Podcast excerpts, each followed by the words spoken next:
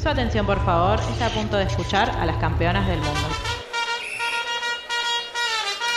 Literalmente el podcast, la cultura pop con anteojos feministas. Quinta, temporada. ¿Qué mirá, bobo? Anda para allá.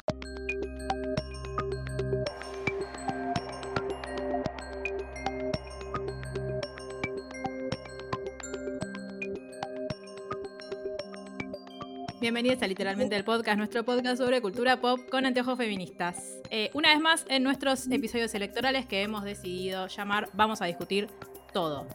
Por si es la primera vez que están escuchando estos episodios, mi nombre es Jerry, esto es Literalmente, es un podcast que normalmente, en el que normalmente hablamos de cultura pop como nuestro eslogan lo indica, pero que eh, ante el avenimiento de las, de las elecciones nos parecía importante eh, hablar de, ciertas temáticas, tratar los, los ejes que se abordan en, esta campaña eh, e intentar como un poco ordenar la información que, sobre todo en, en, estos momentos donde la información abunda y no siempre esa información que abunda es clara, nosotros sentíamos que teníamos, primero que teníamos cosas para decir y segundo que era importante también discutirlas, ponerlas sobre la mesa y ver eh, con qué nos encontrábamos y sobre todo qué es lo que están diciendo nuestros candidatos y nuestras candidatas eh, ante una situación tan importante como es eh, la elección presidencial de este año. Y el episodio de hoy yo sé que muchos, muchas, muchas de ustedes lo estaban esperando por la, bueno, por nuestro podcast, por la temática que abordamos todo el tiempo. Hoy vamos a hablar de feminismo, de políticas de género y para eso eh, invité a una persona que yo quiero un montón, que es Erika, que es trabajadora social, es militante feminista, es compañera y por supuesto también es la encargada de la unidad de gestión de políticas de género de, y a partir de este momento ya pueden empezar a beber lo que tengan cerca, de eh, la ciudad de Varadero, de la mejor ciudad del mundo, podríamos decirlo. ¿Cómo estás, Eri? ¿Cómo estás, Jerry? Bueno, muchas gracias por convocarme. La verdad que para mí es un placer enorme eh, estar en este espacio que muchas veces lo he escuchado. Así que, bueno, nada, eh, un poco para, contarle a, los y las oyentes qué, es lo que estamos haciendo desde género, eh, porque es importante sostener y defender estas políticas de género que nos han llevado a las que somos más viejas, las que tenemos más de 40 años de lucha, de militancia, de calle, de, pegar carteles, de hacer pancartas, de pintar calles, todas esas cosas que hemos hecho y que hoy estamos en un lugar que creemos que lo merecemos y creemos que esto va para más, digamos, porque esto es un, recorrido de empezar a garantizar ciertos derechos. Nosotros, eh, a partir de, Yo estoy en la gestión acá en Maradero desde 2019. Eh, y bueno, es un parte de una gestión que, acompañando todo el movimiento de la María Verde, del feminismo en la calle y demás, se empezó a colocar a las políticas de género en un rango de gestión eh, dentro de lo que era eh, el organigrama formal de un, municipio, acompañado obviamente por también por, el, organigrama de nación y de provincia, creando ahí dos ministerios que para nosotros son hoy un emblema de nuestra lucha. Eh, bueno, seguramente esto es la decisión política que lleva a esto, ¿no? Es de que estos espacios estén en el extracto más alto, ¿no? Como es un ministerio, eh, y que pueda también administrar un presupuesto para ser ejecutado. Eso a nosotros nos parece como que, perdón, que hablábamos de que, bueno, la, mm, dio una decisión política de poner, eh, tanto en ministerios como en unidades de gestión, dentro de las gestiones, dentro de los ejecutivos tomaron la decisión de que la agenda feminista, la agenda de género, tenía que, tener un reconocimiento desde el Estado. Eh, y ahora vamos a hablar un poco también de, bueno, por qué se toma esa decisión y qué es, por qué es tan importante que el Estado haya dicho, che, no es lo mismo. O sea, eh, existe una transversalidad de, los de las temáticas de género, el famoso feminismo interseccional por el que todas nosotras luchamos tanto, esto que vos decías, de que, bueno, son años de lucha, son años de trabajo, de militancia, que son reconocidos y sobre todo que, ayudan a transformar eh, la vida de, muchas personas, que es, bueno, para lo, medio por lo que nosotros y cómo nosotros pensamos la política, que es una herramienta de transformación. Tal cual. Y que para pasar todo eso, dentro del Estado, vos tenés que tener un presupuesto y tenés que tener una legitimidad que te da también la política institucional para poder ejecutarlo. Entonces, eh, a mí me parece totalmente superador que tengamos dos ministerios y que tengamos también una, dirección dentro del municipio que un poco trabajen en, relación de poder garantizar este, el tema de las políticas de género en cada territorio. Em, te puedo contar si querés cuáles son, cómo trabajamos nosotros con el ministerio, con los ministerios, eh, pero también cómo encontramos esto acá. Nosotros venimos de eh, un, gobierno que era un gobierno neoliberal, como fue el gobierno de quien estaba antes en, este, en, el municipio, que era Fernando Antonijevich, donde estaba totalmente retraída las cuestiones de género a la familia, ¿no? Funcionaba un equipo muy, muy, muy chiquito de dos, tres personas profesionales dentro de la comisaría de la mujer, donde se hacía una asistencia únicamente a casos de eh, violencia de género que caían en comisaría. Muchas veces las, las, mujeres que están sufriendo violencias no denuncian. ¿no? Digamos, es una, realidad. Así que nosotros ampliamos eso y no solamente trabajamos con quienes denuncian, sino también con quienes no denuncian. ¿Por qué? Porque tienen miedo, porque están aterrorizadas, porque no creen en la justicia, porque no tiene a dónde irse después de hacer esa denuncia. Entonces, hay todo un acompañamiento donde la población se amplía, no solamente es aquella persona que va y denuncia, sino también aquellas que hay que acompañarlo y que tal vez en algún momento denuncien, pero tal vez en algún momento no lo hagan, pero sí se van de ese lugar y pueden vivir un espacio libre de violencias. Eh, una de las cuestiones que nosotras más eh, ponemos eh, sobre, sobre, sobre la mesa es el tema de la asistencia financiera, la asistencia económica que nos da el Ministerio de las Mujeres. Primero, una cuestión dentro del equipo. tenemos un fondo de emergencia para situaciones de violencia de género, una caja chica para poder trabajar con lo cotidiano. Y la verdad que eso muchas veces no se sabe, pero la verdad que a nosotros nos ha cambiado como la perspectiva de lo, diario. Porque también podemos tener una caja chica a nivel municipal, pero esto es un reconocimiento a nivel nacional de una caja chica donde nosotros vamos rindiendo para las cuestiones que tenemos que ir resolviendo todos los días una familia que necesita trasladarse a otra ciudad, una mamá que no tiene plata para comprar alimentos, una ecografía para hacerse en un lugar privado porque no hay en la otra ciudad, un, no sé, un traslado, un remedio, lo que sea. Eso nos permite a nosotros también garantizarle desde la inmediatez. Porque muchas veces, como vos sabés, en el Estado las cosas tardan. Entonces, eso también nos da cierta independencia, cierta libertad y cierta respuesta inmediata en las situaciones con que trabajamos nosotras. Otra de las cuestiones tiene que ver con el programa Acompañar, que bueno, eso sí ha sido un antes y un después realmente para, para, para nosotras, para el, para el equipo, para las mujeres y las diversidades que están sufriendo violencia, porque el saberse que van a poder contar con un cierto dinero para poder irse de ese lugar, para poder encarar un proyecto personal, un proyecto que tenga que ver con lo productivo, que sea eso una salida a las violencias de lo económico, es fundamental. Porque de la boca para afuera siempre podemos decir, bueno, ¿por qué no se va? ¿Qué le hace sentir seguir con esa persona que la maltrata? Y entendemos que, la gente, muchas veces las, mujeres necesitan tener garantizada la alimentación, tanto ella como sus hijos, el techo, la asistencia médica, digamos. Eh, y bueno, esto nos permite, nos permite pensar, y te diría, dentro del equipo nosotros lo vemos como una herramienta para plantear una estrategia que a las mujeres las permite salir de las violencias. Muchas veces, cuando los casos no son de extrema peligrosidad, nosotras planteamos esto y lo vamos trabajando con las mujeres, en el sentido de que este, este subsidio tarda alrededor de dos meses.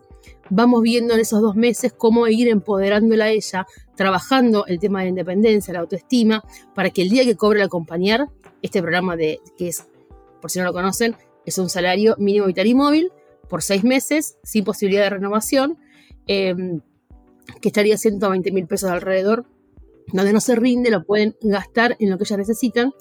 Em, nos, permite ir pensándose en un lugar eh, apartada de este vínculo que tiene con, con su agresor. Entonces, bueno, vamos trabajando el tema de, bueno, de la autoestima, de tener un, trabajo o de invertir esa plata. El otro día una chica había invertido para, empezar a hacer, por ejemplo, uñas, ¿no? Pintar las uñas. Eh, trabajar eso, ¿no? De tener un, oficio, de, bueno, mientras tanto, mientras tanto haces un curso y vamos viendo. Y todo eso es un proyecto. Las mujeres que están en situación de violencia lo que no tienen son proyectos. Porque lo que hace el agresor es romper todo la autoestima, la capacidad de, trascender, em, eh, todas las cuestiones personales, los vínculos, las redes. Entonces, bueno, un poco eso, digamos, no solamente para nosotros no es la asistencia financiera en sí misma, sino que también nos permite hacia adentro del equipo poder elaborar alrededor de este, este, instrumento una estrategia de salida a las violencias. Entonces, sí, de hecho está muy bien puesto el nombre, porque es un acompañamiento que hace el Estado desde lo financiero, pero también desde, lo institucional. Desde lo psicológico, de lo institucional, de lo social, digamos, es todo, se, se pone eh, en marcha un mecanismo de, eh, de, resiliencia y de salida, ¿no? De realmente, ¿no? Entonces trabajamos, esto lo trabajamos a veces con, con docentes de las escuelas, con psicopedagogas de las escuelas o psicólogas de las escuelas, eh, en el caso de que sean, que estén yendo, ¿no? porque tengo algunos casos que son de alumnas de escuelas nocturnas o delfines, eh, así que se pone en marcha todo un aparato. Por tanto, es un recurso que pensándolo que podría no existir más, realmente complicaría muchísimo el panorama de muchas mujeres porque eh, muchos de los agresores lo que hace es cortar totalmente las vías de, poder tener, bueno, eh, tener un trabajo o tener una profesión o tener familia o tener amigos que puedan sostener. Entonces esto vendría a ser una luz para nosotras dentro de la, misma gestión que, la verdad que nos está dando eh, muy buenos resultados, muy buenos resultados de mujeres que, bueno, que han podido lograr la independencia económica, salir de, alrededor del agresor y vivir en un, ambiente mucho más digno y, sin violencia. Claro, porque em, digo, las mujeres en situación de violencia están en, un, eh, en un estado de, tanta vulnerabilidad justamente, y, esa vulnerabilidad está eh, se, llega e, a, ese, a ese momento por, una, por, la naturalización muchas veces de, las violencias machistas, por un ejercicio que hacen los varones de violencia sobre nosotras. Entonces, digo, ¿por qué es importante? Y fue una decisión muy eh, importante y que trae tan, tan buenos resultados como decís vos, que el Estado diga, che, eh, esto, digo, no, se puede, es como, mm, como esta que está, está muy de moda ahora, decir que no, bueno, pero lo tienen que solucionar entre iguales. O esto que vos decías, como de, bueno, antes estaba como más suscitado a, bueno, que lo resuelva la familia o que como que era una cosa más del ámbito interno. Eh, y, ahora el Estado dice no, o sea, el Estado tiene que hacerse cargo de que eh, hay una persona que está siendo violentada y que esa persona violentada tiene derecho a salir de ahí y que necesita porque no, digo, muchas veces digo, sí puede existir alguna mujer que, tenga eh, una red que la contenga, pero las que no, ¿qué hacemos? ¿No? Como incluso las que, las que también la tienen, necesitan ayuda. hay muchas que la tienen porque tienen alguna madre presente, hermanas y demás, pero también la situación económica queja a esas familias. Claro. entonces le pueden encargar también con sostener otro grupo familiar, porque la madre cuando se va, el, 90% de las veces se va también con los, pibes y las pibas. Entonces, también es como decir, bueno, no puedo ir a lo de mi mamá porque no tiene un mango, porque no puedo, no le puedo traer este disgusto, porque no, no, no vamos a poder vivir. Hay una realidad en que para, para poder comer, para poder vivir, se necesita tener plata, digamos. Sí. Básicamente. Entonces, esto te viene a garantizar, no te vas a hacer millonaria con esto, obviamente que no, pero sí te garantiza poder tener cubierta quizás las necesidades básicas, por lo menos en este primer momento.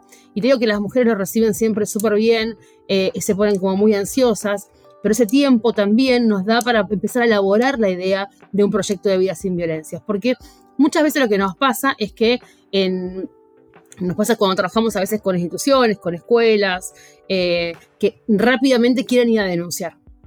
Y muchas veces la denuncia no es la salida primaria. la, la salida primaria es que esa mujer pueda pensarse en un lugar libre de violencia. Segundo, que lo pueda, lo pueda consumar, pero muchas veces esto de ir como eh, yendo atrás de la denuncia hace que después o levanten la denuncia, o que no estén seguras de cómo seguir, o que no tengan un, plan como para poder irse de esa casa o poder sostener una, exclusión de hogar. Entonces, bueno, esto es, viene a ser como un proceso que nos viene como a ordenar a todos.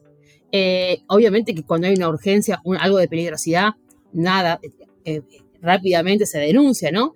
Pero también acompañar a la mujer que esa, que esa denuncia sea consciente de lo que estaban denunciando. Así que la verdad que, que nos sirve, es un programa que defendemos, que, que lo hemos esperado muchas veces, eh, muchos años esperándolo, porque sentíamos como que en algún momento pensábamos que podía haber, como hay una UH para, para las infancias, también lo podía haber para las mujeres. Así que bueno, la verdad que, lo festejamos, celebramos este programa y esperemos que se sostenga. Sí, y vos decías recién que también hay un trabajo de, con, desde las, bueno, en tu caso desde eh, el área de género, pero también de los ministerios con instituciones y, no solamente en el acompañar, en este caso a las mujeres que, sufren violencia, sino también a, en, esto de empezar a educarnos un poco, empezar a capacitarnos, porque parte también de generar una sociedad más justa, una sociedad sin violencias, es empezar a cuestionarnos un montón de cosas por ejemplo, digo, un, un, logro importantísimo del feminismo en los últimos años fue la ley Micaela, que es obligatoria para todos los funcionarios públicos, que tienen que, digo, nosotros nos quejamos de, nos quejamos con muchísimas razones, ¿no? De la, de la justicia, de los, de los funcionarios de la justicia que tienen que hacer la capacitación y muchas veces no la hacen, pero digo, no hay, un, no hay una queja sin propuesta, sino que desde el Estado se dijo, estamos reconociendo que hay una falla eh, importantísima en muchos de nuestros agentes. Entonces, esa falla, ¿cómo se resuelve? Bueno, vamos a capacitar a estos agentes. Mira, a mí siempre me, llama la atención esto. Una vuelta hace mucho tiempo en un programa de radio me preguntaron, ahora que hay femini, ahora que hay el ministerio de género y ahora que hay una dirección de género en el municipio, hay más femicidios que antes. ¿No? Entonces, como siendo como responsable o como pensando, digamos, yo esa pregunta sí es, es como bastante ilógica, ¿no? Porque quizás la gente pensaba que el hecho de que haya una dirección de género en un municipio o un ministerio a nivel nacional y provincial, los femicidios desaparecerían, ¿no? Bueno, lamentablemente esto va a ser así, es una construcción que tenemos que deconstruir justamente porque es algo un poco más trascendente. Hay que empezar justamente lo que decís vos, a empezar con las capacitaciones, con la sensibilización, con naturalizar el tema de las violencias y muchas veces empezamos eh, por dos lugares, ¿no? Una, empezás por los empleados estatales que muchas veces reproducen esas violencias hacia sus propias compañeras y también hacia el público que atienden. Eso por un lado. La ley Micaela, la verdad que acá en Varadero lo hemos implementado en época de pandemia. Eh, se hizo presencial hasta donde se pudo. Y después, bueno, hicimos también, junto con la Defensoría del Pueblo de la provincia de Buenos Aires, tres encuentros que, también, bueno, que, que, reunió no solamente a funcionarios que quizás tienen las decisiones eh, políticas de conducir equipos, sino también a, todos, a todos los, municipales, desde la persona que está en el corralón hasta el que está en la oficina de tránsito, pasando por, por Secretaría de Gobierno, digamos, no se quedó nadie afuera. Eh, después sí, me parece fundamental empezar a recorrer los barrios, con, jornadas que poder hablar con, mujeres y con hombres, con, con, infancias, sobre el tema de las, de las violencias. Realmente está súper naturalizado, ¿no? Está naturalizado el, tirón de pelo, la cachetada, el empujón, y eso también hay que ponerlo sobre la mesa y empezar a cuestionarlo. Y, ¿sabes qué? Que hemos tenido, digamos, si bien ha habido situaciones donde hay mujeres que se han angustiado mucho porque se veían reflejadas en eso, eh, hay otras que también lo, lo, lo, lo marcaban de que, bueno, de que ellas, para ellos era normal eso y que quizás era normal, pero que si se lo hacían a sus hijos, una pareja de su hija no lo era, o que, que, están cansadas, y bueno, como que cierto cuestionamiento que nos parecía como bastante saludable y sano, eh, pero sí, a mí me parece que es fundamental. Esto del ministerio también nos vino a traer el tema de las capacitaciones que tienen que ver con, con desnaturalizar violencias. Eh, otro, otro logro sin dudas del ministerio. Y otro más que no lo dijimos porque tienen que ver con la asistencia financiera es para las, familias de las víctimas de femicidio. Ese también es importante, eh, tanto en provincia como en nación. Eh, existe un programa de, de, acompañamiento psicológico, social y económico para familiares directos de mujeres que han han sido matadas por, un, hombre. Em, y acá también, bueno, en Maradero hemos tenido, desde que estamos en la gestión hemos tenido tres femicidios eh, y eso, bueno, también eh, hemos recurrido a este programa para eh, asegurarles algunas cuestiones económicas que tenían que ver quizás más de lo simbólico, pero bueno, con, traslados, con lo que ellas necesitaban, lo que se iban manifestando en ese momento para que, bueno, que en ese momento poder llevar el dolor y todo lo que lleva después, ¿no? Porque también eso implica ir a juzgados, eh, ir a tribunales y demás, pago de, abogados. Eh, eso también nos ha permitido eh, con este programa que lo hemos gestionado tanto para la provincia como para la nación. Y después yo hay un, hay un programa que, que me gusta mucho, que, creo que es de, no sé si es de nación o de provincia, me parece que es de provincia, que es esto que también viene un poco de la mano con el, con, con empezar a repreguntarnos un montón de cosas, que es el de los oficios sin eh, ¿Cómo es? Oficios, sin prejuicio. ¿Sí? sí. bueno. Eh, me parece maravilloso. Es, es, genial, es un programa de la provincia de Buenos Aires, eh, del Ministerio de las Mujeres de la provincia, y, y, sí, la verdad que bueno, pone también sobre la mesa estas cuestiones, ¿no? Los estereotipos con respecto a las profesiones. A veces era como impensado para nosotras pensar lo que podíamos hacer desde el municipio eh, una capacitación en albañilería, por ejemplo, para mujeres, ¿no? O en electricidad. Eran como cosas que no se nos ocurría, porque tampoco teníamos mujeres que vinieran a preguntar sobre eso. Te venían a preguntar más sobre costura, sobre textil, eh, algo de cocina, pero empezamos a ver que, claro, no nos, podían, no nos venían a preguntar porque nunca lo ofrecíamos. Entonces, claro, como no estaba la oferta. Claro, o sea, no estaba la oferta. ¿qué, ¿qué, voy a preguntar de albañilería para mujeres y realmente no, no, está. Entonces lo empezamos a plantear y bueno, de alguna forma empezó a pegar. Y, fue interesante porque, bueno, la, idea de, de, la capacitación, que ahora hay que llevarla adelante, es que ellas puedan construir el primer centro textil, la primera cooperativa textil de Varadero, como una textil municipal que queremos armar y que ellas con el saber que han obtenido en estos cursos lo puedan llevar adelante como eso, como también el tema de los refugios, que no hablamos, pero que también es interesante y es una política del Ministerio de las Mujeres en conjunto con el Ministerio de Desarrollo de la Comunidad de, la provincia, de llevar adelante espacios de, refugios para mujeres. La verdad que nosotras vemos eh, que cuando una mujer denuncia, no tiene dónde ir, siempre intentamos que, que, esté con alguien de la familia, con una amiga, una prima, alguien, porque no solamente implica esa el techo, la necesidad de pasar la noche o las noches, sino también la contención que te puede dar un familiar o alguien que te quiere. Em, pero sabemos que hay situaciones en que hay, en la soledad de las mujeres, no tienen ni siquiera eso. Entonces, bueno, ahí eh, tenemos que salir a buscar un espacio. En Varadero estamos para construir un, hogar, una casa refugio, em, que va a estar articulada permanentemente con el taller textil. Eh, para que este proyecto nuevo de vida pueda estar acompañado con una salida económica.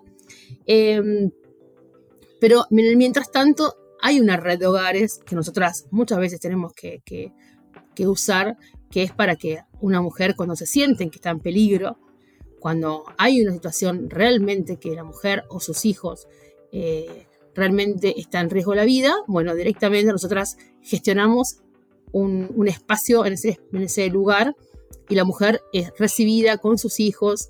Eh, hay un equipo de trabajadoras sociales, psicólogas que la acompañan, tienen un espacio terapéutico de adentro, tienen comida, tienen todo lo que necesiten y también hacen la continuación eh, escolar de los niños, porque bueno, generalmente esos lugares no están dentro, no están muy cerca al lugar donde está la mujer, justamente como para tenerla separada y, lejos de una posible agresión. Pero es otro, otro recurso y a salvo. Es otro recurso que también solemos usar eh, ya cuando, bueno, cuando se han agotado las redes afectivas, familiares de esa persona, pero que también nos permite preservar la vida, como vos decís, y, pensarnos en una estrategia de egreso, ¿no? Porque tampoco es justo que la mujer tenga que irse de su ciudad, no es justo que tengan que los chicos abandonar la escuela, pero en, en un momento donde está en riesgo la vida, ni lo pensamos. No, claro. Ahora, pienso, ¿no? En todas estas políticas que se llevan adelante con, el apoyo y en, coordinación con eh, tanto el Ministerio a nivel nacional, el Ministerio, a, el Ministerio a nivel provincial de la provincia de Buenos Aires, en este caso, que es eh, donde, a donde nosotros eh, pertenecemos, donde nosotros vivimos, digo, tienen que ver, son, son políticas que, como, como podemos ver de todas las cosas que vos nos estás contando, realmente eh, cambian la vida y mejoran la vida de un montón de personas que de otra manera estarían en una situación de absoluto desamparo. Entonces, frente a eso, tenemos este año que elegir a alguien que, digo, como la elección de, noviembre también implica un, bueno, ¿va a haber una continuidad de estas políticas o no? ¿Qué va a pasar con eh, las mujeres y las diversidades, por ejemplo? En este país con todo lo que, lo que se avanzó a nivel legislativo. porque también es cierto que, digo, es algo que nosotras, digo, que, las mujeres y las diversidades sabemos muy bien, que es que hay un montón de, eh, de cuestiones que, que están legisladas, que están tratadas, y que aún así, cuando no hubo una decisión política, una decisión desde el gobierno de garantizarla, y esos derechos están, quedan ahí medio como, como relativizados. Entonces, por ejemplo, del otro lado tenemos a un candidato que directamente eh, dice que el patriarcado no existe, que no, existe tal cosa, que las mujeres es mentira, que, somos violentadas por mujeres. Eh, y después, bueno, tenemos eh, otra candidata que expresa que dentro del curro de los derechos humanos también está el curro del femicidio, ¿no? y de los feminismos. Entonces, como qué, difícil y qué complejo es lo que puede llegar a venir.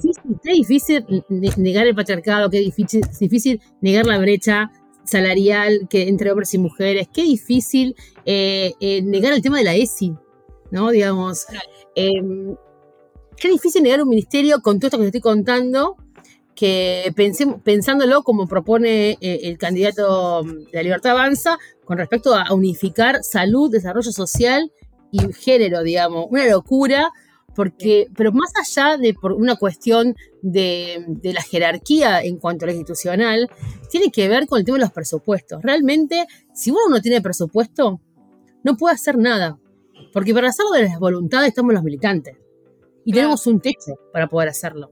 Cuando uno pasa, cuando llega esto a, a la legitimidad de ser una política de Estado, tiene que actuar como tal. Lo importante como una política de salud, importante como una política económica, digamos, tiene... Y, fundamentalmente porque tienes una muerta, una mujer muerta cada 39 horas.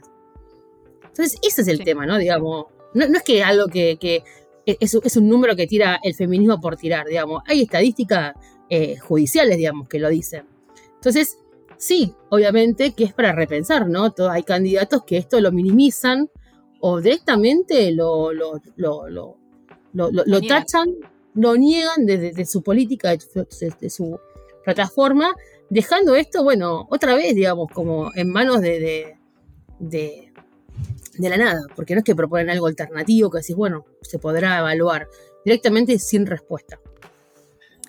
Porque de hecho esto que vos decías de la ESI, de que ahora em, tanto desde mm, el espacio de Miley como desde el espacio de Patricia Bullrich, eh, se manifestaron muchas veces en contra de, la ESI, que es quizás una de las herramientas que más importantes que se implementaron en, la última década y que ayudó un montón, digo, así como hablábamos de la capacitación a los agentes del Estado de, mm, en cuestiones que tienen que ver con, con las violencias a partir de la ley Micaela, digo, que mm, que a las infancias, que a las adolescencias se les enseñe, por ejemplo, que eh, la, autonomía del propio cuerpo, de, a, identificar estas cosas que nosotros después de grandes entendimos que, que, fueron violentas y que muchas veces nos significaron eh, un cambio o una, un dolor muy abrupto en, nuestra, nuestro en, nuestra, eh, en nuestro desarrollo. y, y, también el, la desvirtuación que se hace de eso, porque se ha llegado a decir que, la ESI lo que hace es enseñarle a es enseñarle prácticamente el Kama Sutra a, los niños en, el jardín. Como, digo, me parece también sería bueno que nosotros, le, exijamos, que lean la ley, por lo menos. Totalmente. Una ley que ya no es nueva, ¿no? Digamos, una ley que ya tiene sus años, que hace poco cumplió años, es una ley que ya no es de ahora, no es que que, se propuso hace dos o tres años. Y más, más que nada, digamos, nosotros sabemos que hay, eh, que, la ESI es, permite comprender la importancia fundamentalmente del autocuidado, ¿no? Identificar también las conductas que son abusivas y mostrarle a los niños y a las niñas la importancia que es buscar apoyo en un adulto que genere confianza que en este caso puede ser una maestra, puede ser otro familiar. Em, pero bueno, vos Jerry, que, que, bueno, que hay muchísimos casos de abuso y que la mayoría de ellos es intrafamiliar, ¿no? Entonces, eh, el ESI viene también como a que, los niños puedan conocer sus derechos y, bueno, qué sé yo, quizás a, algunas, algunos políticos no les conviene eso, ¿no? Claro. Que los chicos sepan cuáles son sus derechos. Eh, son los mismos que, la, misma iglesia también está acusada por centenares de miles de personas en todo el mundo que fueron abusadas en su infancia y que, bueno, quizás muchas veces también eh, esta gente defiende, ¿no? En algunas cuestiones como que de, tapar esto y no darle herramientas a los chicos como para que puedan denunciar y, demás. Em, justamente a mí me llama la atención, ¿no? Y otro tema es el tema del aborto, que también eh, hay candidatos que se han proclamado en contra de, sobre este derecho. Eh, pero sí sobre la propuesta, por ejemplo, de permitir la venta de órganos. Me llamaba la atención una frase que había como, no, tu cuerpo es tuyo salvo que seas mujer. Había una frase que había dicho en algún momento, como que lo habían dicho, como que, bueno, mi, primera propiedad es mi cuerpo, pero ¿por qué no me puedo poner a mi cuerpo? Eso decía en una entrevista, como que eh, eh, el aborto no, porque ahí sí hay un niño que tiene derecho por nacer, cuando sabemos que hay un, cigoto que por fuera del cuerpo de esa mujer no tendría vida. Eh, así que bueno, también eso me parece que tiene que un poco como llamarnos la atención, ¿no? De, estos derechos como que son bastante selectivos, para quién sí, para quién no. Eh, y, nada, bueno, pensarnos eh, en aquellos derechos, como vos empezaste a hablar hoy, aquellos derechos que están consumados, que han sido parte de una lucha, que, ha sido vetado, que hemos, vuelto, que hemos, ¿no? Bueno, que tal vez todo está siempre ahí, ¿no? Todo siempre, nunca nada es seguro. Siempre a las mujeres nos hace sentir el miedo de que lo que vos conseguiste, lo que vos el, colectivamente lo abro, ¿no? Te lo pueden sacar. Entonces, siempre esa, duda, esa, esa, inseguridad, eh, y, la verdad, eh, bueno, es parte de lo que genera toda, esta gente que evidentemente este avance que ha tenido la derecha, eh, evidentemente es como uno que viene a pensar lo que vinieron por todo, ¿no? Digamos, no solamente por, por una cuestión económica, de la, libertad económica, que es lo que profesan primariamente, sino que mucho más que eso. Es que aparte sus discursos fomentan o, permiten a otros muchísimos que escalan rapidísimo. Por ejemplo, de sin ir más lejos, este fin de semana hubo una feria del libro en, Mendoza y un grupo de conservadores que ellos mismos se proclamaban como seguidores de Miley, entraron a querer quemar libros de un stand de eh, una editorial eh, diversa que estaba ahí, como el resto de, los stands de la feria, vendiendo libros, y fue la gente misma de la, feria la que los obligó a ir, que les empezó a gritar que se vayan, que se vayan, que se vayan, pero si no hubiese sido por la organización popular, esa gente hubiese llegado, agarrado los libros quemados, incluso amenazaron de, con, violentar físicamente a las personas que estaban ahí en, el stand, a los autores que estaban ahí. Entonces digo, hay un avance, independientemente de las de, esto que os decías, de que son, bueno, lo, que venimos diciendo hace mucho, que son liberales en lo económico, pero después el resto es, un absoluto conservadurismo. Porque incluso, digo, esto me, me hace acordar a cuando eh, se estaba discutiendo todavía la ley de interrupción voluntaria del embarazo, que había quienes decían eh, que, para, que tiene un poco más, que es un poco más coherente con lo que, de última, con, el liberalismo que ellos pregonan, que decían, bueno, sí, sí, la que quiera abortar, que aborte, pero que se lo pague, que para nosotros es un horror, pero más coherente con estos que te dicen, no, no, no, no, que la libertad, no, vos no tenés libertad sobre tu cuerpo, por supuesto que no.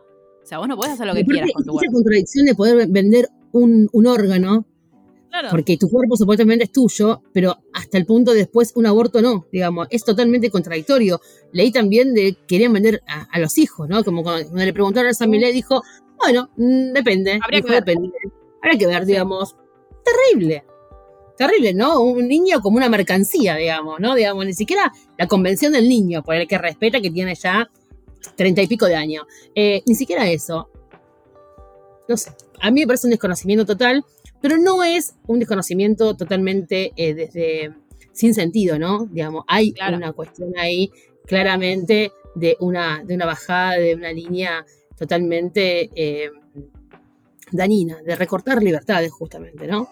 no es ingenuo. También, no es ingenuo, totalmente. Escuchaba hablando también sobre la brecha, ¿no? El otro día en el debate creo que hicieron dos intervenciones, una que tenía que ver con las políticas de cuidado eh, y otra que tenía que ver con la brecha salarial.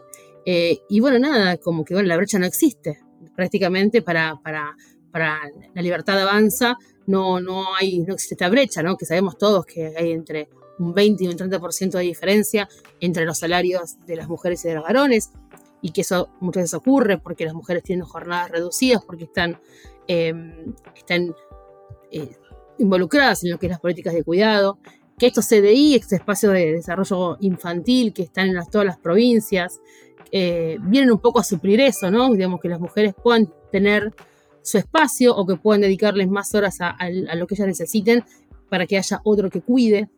Eh, el tema de las licencias parentales también, digamos que se ha trabajado, eso también impulsó el ministerio. Ha habido compañeras diputadas que lo han impulsado, pero también el ministerio creó el índice de, seguridad alimentaria de los, chicos. Eh, el ministerio también hizo con recursos eh, el tema de cuánto cuesta mantener un pibe. ¿no? bueno, también hizo, que se hizo la encuesta, la, cuando hicimos la encuesta, todas que teníamos que llenar con cuántas horas al, día aproximadamente, o cuántas horas a la semana dedicadas a las eh, actividades de, cuidado o tareas del hogar, que se hizo como si fuera un censo, que los números son terribles. Y hay algo que a mí me enoja mucho, que eh, pueden ir a escuchar también nuestro especial sobre economía, en el que Maca habló un poco de esto también. Primero, mal día para, para hacer mi ley cuando negas la brecha de género y al otro día eh, gana el premio Nobel de Economía eh, una mujer que dedicó su vida a estudiar la brecha de género. Em, y digo, yo he leído muchos libertarios, primero que me da mucha risa que, todos sus tweets arrancan con mi mamá me dijo que. Sí. Como la fuente de mi mamá. Que diciendo eh, vayan a preguntar en cualquier empresa cuánto, en cualquier empresa, en cualquier lugar, cuánto ganan dos personas que, sí, sí, a ver, dos personas que, está, que están en el mismo puesto y trabajan de lo mismo, tienen el mismo salario. ¿Sabes por qué tienen el mismo salario? Porque hay un convenio colectivo de trabajo que lo establece, porque está, el Estado regulando eso. Porque si no, si tuviésemos que dejar todo como, eh, como sucede en muchas otras categorías, digo, eh, en los puestos en los puestos jerárquicos, las mujeres, digo, el famosísimo techo de cristal, que es que las mujeres no llegan a los puestos de toma de decisión. Y oh casualidad, los puestos de toma de decisión no son solamente donde efectivamente se toman las decisiones, también son los que tienen sueldos más altos. Incluso, incluso cuando vos eh, observás primero la feminización de las tareas, ¿por qué las mujeres siempre somos la directora de, marketing o las directoras de comunicación o todo lo que tiene que las, las jefas de protocolo? Porque hay una cosa de, bueno, vos, hay vos, a vos que esto te sale, a vos que te gusta ordenar, a vos que te gusta, no, a mí no me gusta. A mí me hicieron hacer eso toda la vida, por ejemplo. Entonces ahí es donde están las brechas. Totalmente, totalmente. Y los espacios de, precarización laboral, de, los, trabajos peores remunerados muchas veces están, están llenos de mujeres fijémonos, los talleres textiles, digamos, yo soy, vivimos en Buenos Aires, cerca de Flores, y los, talleres textiles de Flores son todas mujeres. Son todas mujeres. Y acá, en el, campo, te puedo decir que conozco muchos campos donde trabajan también mujeres. ¿Por qué? Porque le pagan dos mangos a la hora. Entonces, muchas mujeres que tienen que ver con la cosecha de la fruta, eh, con esas cuestiones, también son mujeres como también cajeras de supermercado o, fiambreras o lugares que son labores recontra mil dignos, pero que están mal pagos, que están pagos con salarios bajos, con flexibilización, con no tienen, no tienen la jornada correspondiente a las vacaciones, tal vez no tengan aguinaldo, y eso también son mujeres. Entonces, negarlo me parece, te voy a decir, no sé si es de ignorancia, sino que siempre, obviamente, hay atrás una, una cuestión totalmente no ingenua de por qué lo hace. Sí, hay un interés de ellos, de, bueno, de, la, si, desregulamos todo, si de repente el Estado no tiene que estar eh, presente en ningún lado, si la solución, digo, y de nuevo, el, ya se vio el achicamiento del Estado y ya sabemos todos y todas cómo eso terminó sucediendo y quién lo terminó pagando. Porque digo, es como, como venimos diciendo hace rato, siempre el hambre y eh, el cuerpo lo ponemos siempre las clases trabajadoras. Entonces, ellos no vienen a defender ni a proteger a las clases trabajadoras ni a las clases más vulnerables, porque, por ejemplo, digo, otra cosa que, se me ocurre ahora, que también fue, una política muy importante eh, del gobierno de Cristina en este caso, que fue la jubilación a más de casa, por ejemplo que es esta cosa de empezar a reconocer el trabajo doméstico como lo que es, como que es trabajo, y también incluso las moratorias de personas que trabajaron toda su vida y que sus empleadores no los registraron, entonces no tenían acceso a jubilación habiendo trabajado toda su vida. Entonces muchas veces el Estado tiene, porque es importante que el Estado esté, pero cuando el Estado no está, los derechos no se, mm, no se cumplen, los derechos no, no están garantizados. Hay abusos por parte de las patronales, eso es, lógico, y no se reconoce todo lo que tiene que ver con tareas de cuidado, como lo vos dijiste recién, con respecto a la jubilación de ama de casa. Entonces, donde también es trabajo. De no es amor, sino que es, trabajo no remunerado, digamos. Es, real esa frase. Eh, pero me parece que, bueno, que, que por perder hay mucho digamos, lamentablemente por perder hay mucho, pero porque ahora uno se da cuenta y cuando lo puede llegar a perder, todo el recorrido que ha sido ganado, ¿no? Digamos, en eso también eh, me parece que, hay que ponerlo sobre, sobre la mesa y pensar que falta mucho más, no, no digo, no me conformo con lo que tengo únicamente, em, pero sí, yo a veces intento como, yo tengo una hija adolescente que todavía no vota, pero que eh, se involucra mucho con el tema de la política, mira el debate, peleamos. Eh, creo que le gusta mucho la rusa, la verdad. pero bueno, pero la verdad que es de ella, me parece que está bien, pero cuando yo, esto de, mi ley, cuando yo hablo con ella, no es em, eh, de ahora, mi ley no es nuevo. No. Mi ley es, es, el, fruto de algo que ha fracasado seguramente en nuestra sociedad, pero cuando hablamos de mi ley hablamos de las políticas de Martínez de Oz, hablamos de Caballo, hablamos de, todo lo que ha habido con la apertura financiera, digamos, hablamos de, recortar derechos. Quizás para los que somos más grandes ya, lo hemos visto esto. Entonces, ya hemos visto el gobierno de Menem, el 1 a 1, todo lo que pasó después, la privatización de empresas, el achicamiento del Estado. Entonces, me parece que es como que es una historia no nueva, puede quizás eh, deslumbra, a veces no pienso como que los adolescentes son, o los jóvenes son, eh, que nos van a llevar a esto, ¿no? Pero a veces la desfachatez, el, gritar, el personaje, los pelos revueltos, puede hacerlo como bastante, eh, quizás, no sé, como que le atrae. Pero bueno, más allá de esto, hay un tipo que, que puede llegar a ser un desastre realmente. Un desastre y que perdemos todo, digamos, que pierdo yo mi trabajo o vos el tuyo, digamos. Eh, pierden los que menos tienen. Acá los que se perjudican son los que menos tienen. Sí, y que ya vimos, digo, eh, sin, ir, eh, sin ir más lejos, tuvimos antes de, digo, de 2015 a 2019, tuvimos un gobierno que decidió endeudarse a 100 años y desde ese, digo, ya desde, la, desde la, decisión de ir a, pedir un préstamo, el préstamo más grande de la historia del FMI, para que eso después eh, se diluya en que nadie lo vio aplicado absolutamente a nada, porque digo, como vos decías recién, eh, eh, que la generación de ministerios implica un presupuesto. Entonces, como decía Axel hace poco, en la provincia de Buenos Aires, por ejemplo, no se crearon nuevos impuestos, sin embargo, se hicieron un montón de obras, sin embargo, tenemos cuenta de DNI, sin embargo, se hubo un montón de cosas que se puede ver, digo, que, la gente puede ver el pavimento, que la gente puede ver las escuelas, que la gente puede ver a los pibes yéndose de viaje egresados, eh, entonces uno se pregunta, si no aumentaron los impuestos, porque son los mismos impuestos que teníamos de 2015 a 2019, ¿esa plata para qué se usaba antes? Bueno, digo, hay decisiones políticas de qué hacer con el presupuesto, lo que hablábamos antes también de los, presupuestos con perspectiva de género, los presupuestos que nos incluyan. Eh, Totalmente. Y, que haya una persona que viene a ya ni siquiera a, tipo, a endeudarnos y a fugarse la plata, sino que ya con, de nosotros todavía no nos recuperamos de eso, porque fue hace digo, estamos renegociando todavía ese acuerdo, que venga una persona a directamente proponer vender todos, desde nuestros bienes comunes naturales hasta las empresas estatales, hasta todo lo que, lo que puede tener un pedacito de soberanía en este país, con el único fin de dolarizarse, con el único fin de, qué, y, que ni siquiera, digo, no, es, no es claro ni con su propuesta. Entonces, imagínate si estamos a cuatro años de un, de, un préstamo que no, todavía no nos pudimos recuperar, imagínate lo que va a hacer recuperarse de eso. O sea, van a ser años y años y años de hambre, de, pobreza, de precarización, de cosas que digo que, que, hay generaciones que ya las conocen, de los salarios congelados, de, un montón de cosas que, que, no traen prosperidad. Digo, si él mismo está diciendo que su plan es, eh, es a 35 años, imagínate lo que van a hacer esos 35 años. La vamos a pasar mal todos. Sí, total.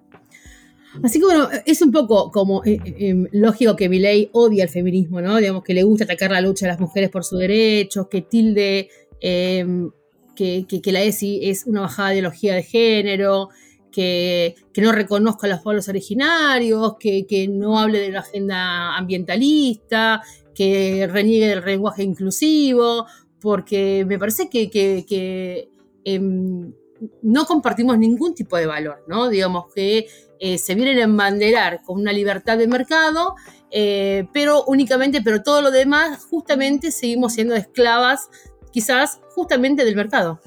Eh, así que me parece como que eh, en eso es como, como, para pensarlo, ¿no? Digamos, todo lo que dice es propio de, lo, de, una persona que, que, realmente destruye.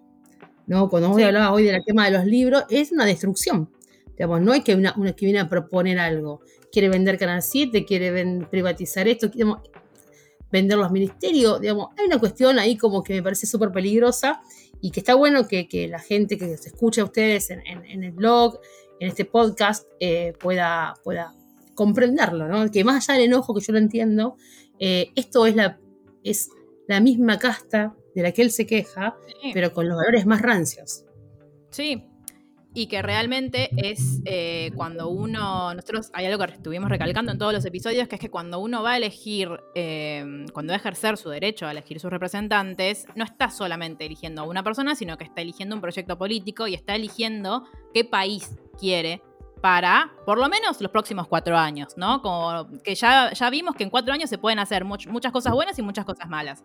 Eh, entonces me parece que es algo que nosotras por lo menos como, mujeres y, como diversidades tenemos que, tener en cuenta que hay eh, gobiernos y decisiones, y decisiones políticas que se llevan adelante que muchas veces nos benefician y que muchas veces nos han dejado de lado y nos, eh, nos han incluso violentado aún más. Entonces me parece que es importante, es un punto a, considerarse y que, nada, que que sirve mucho esto que de, conocer qué es lo que se hace a través de los ministerios, porque es muy fácil decir voy a sacar un ministerio eh, abusando a veces de que quizás no todo el mundo tiene por qué saber cómo funcionan, qué hacen o cómo se llevan adelante las distintas políticas públicas. Nosotros hoy, gracias a que estuvimos charlando con vos, podemos ver cómo desde eh, dos ministerios muy puntuales, que son el Ministerio de Mujeres, tanto de Nación como de Provincia, eh, se llevaron adelante un montón de acciones que realmente le cambiaron la vida a, las mujeres y que no es lo mismo entonces quién gobierna o quién no gobierne. Y no es, no es simplemente una cuestión de ideología, sino que es una cuestión de praxis, de qué es lo que cada uno, qué es lo que ese plan político puede llegar a, hacer o que puede llegar a destruir. Tal cual. Creo que coincido con todo eso. Eh, me parece que, bueno, esto, ¿no? Digamos, de poner en valor lo que tenemos, seguir luchando por lo que falta, pensar el voto. Eh, esto cuando a veces la gente dice, bueno, yo el lunes me levanto y tengo que trabajar igual, gobierne quien gobierne, no es lo mismo. No. No es lo mismo tener un gobierno que te garantice ciertos derechos, que, que, te garantice ciertas libertades, tener un gobierno totalmente oposicionista eh, con todo lo que hay hecho, un gobierno que, que beneficia a unos pocos, no es lo mismo. No es lo mismo. Eh, así que bueno, eh, no sé cómo hacer un cierre de todo esto, pero sí. me parece em, que eh, en, el lugar en el que estoy, como funcionaria, tanto de, en este caso estoy como género, pero también yo estoy en una parte de hábitat, de garantizar el acceso al hábitat a la gente. Se ha hecho mucho, em, falta mucho por hacer, pero creo que las políticas que podemos llevar adelante son aquellas que estén encuadradas en un marco profundamente de, libertad, de, respeto hacia el otro, de respetar lo construido y de garantizar el derecho siempre, por una cuestión quizás de ideología ahí más compañera, pero a los que menos tienen, eh, porque son siempre los que están por afuera, ¿no? Los que más les gusta llegar. Así que me parece que, como para cerrar, eh, no quiero decir no, no lo voten a él, ni siquiera lo quiero nombrar, pero, pero pensemos que el voto, que el voto es importante, todos los votos son importantes, eh, y si bien la democracia es hermosa y nos permite poder elegir, informarnos y demás, nada, pensemos en lo que tenemos y en lo que podemos llegar a perder. Sí, y sepamos sobre todo, fundamentalmente, eh, quien, digo, quien, quien vaya o quien, quien esté pensando en votar lo sepa, porque son cosas que él no dice, eh, sepa qué significa en realidad todo lo que, lo que está prometiendo. Y el resto, a quienes, eh, quienes estamos intentando hacer una resistencia a todo lo que proponen, porque no estamos de acuerdo, eh, que esto nos sirva también para seguir charlando, para seguir acercándonos a, nuestros, a nuestros compañeros, a nuestros amigos, a nuestros familiares y, y poder desde la información por lo menos dar estas discusiones que son muy necesarias y que por suerte todavía podemos darlas en, democracia que tanto nos costó conseguir. Digo, así como el, feminismo tiene una historia de lucha eh, tremenda y que, y que sigue, como decías, eh, nosotros sabemos que faltan un montón de cosas, pero la manera de conseguirlas no es tirando por la ventana todo lo que ya conseguimos, sino haciendo todavía más fuerza. Ya vimos que el movimiento feminista organizado puede conseguir muchísimas cosas muy importantes. Recordemos que fuimos el primer movimiento que le hizo un paro a Mauricio Macri, por ejemplo, fuimos las mujeres. Em, entonces, ante todo, siempre vamos a estar eh, juntas y organizadas, porque así es como nos, nos, definimos y nos concebimos. Em, pero nada, eh, estar como muy, eh, muy atentas y muy em, dispuestas, ¿no? A, dar, que a veces da miedo, pero es importante también, eh, dar las discusiones desde el respeto y desde que muchas veces el otro lado no existe, pero que nosotras siempre vamos a ir con datos, con información, y para eso también hacemos estos, estos episodios. Muchas gracias, Eri, por el tiempo, por esta charla. No, no, muchas gracias a ustedes. Bueno, y nada, eh, el, mensaje es ese, que, piensen, que se informen, que es importante eh, y que siempre la salida es colectiva. Exacto. En todo. Nos vemos la próxima. Gracias. Hasta la próxima. Chao, chao.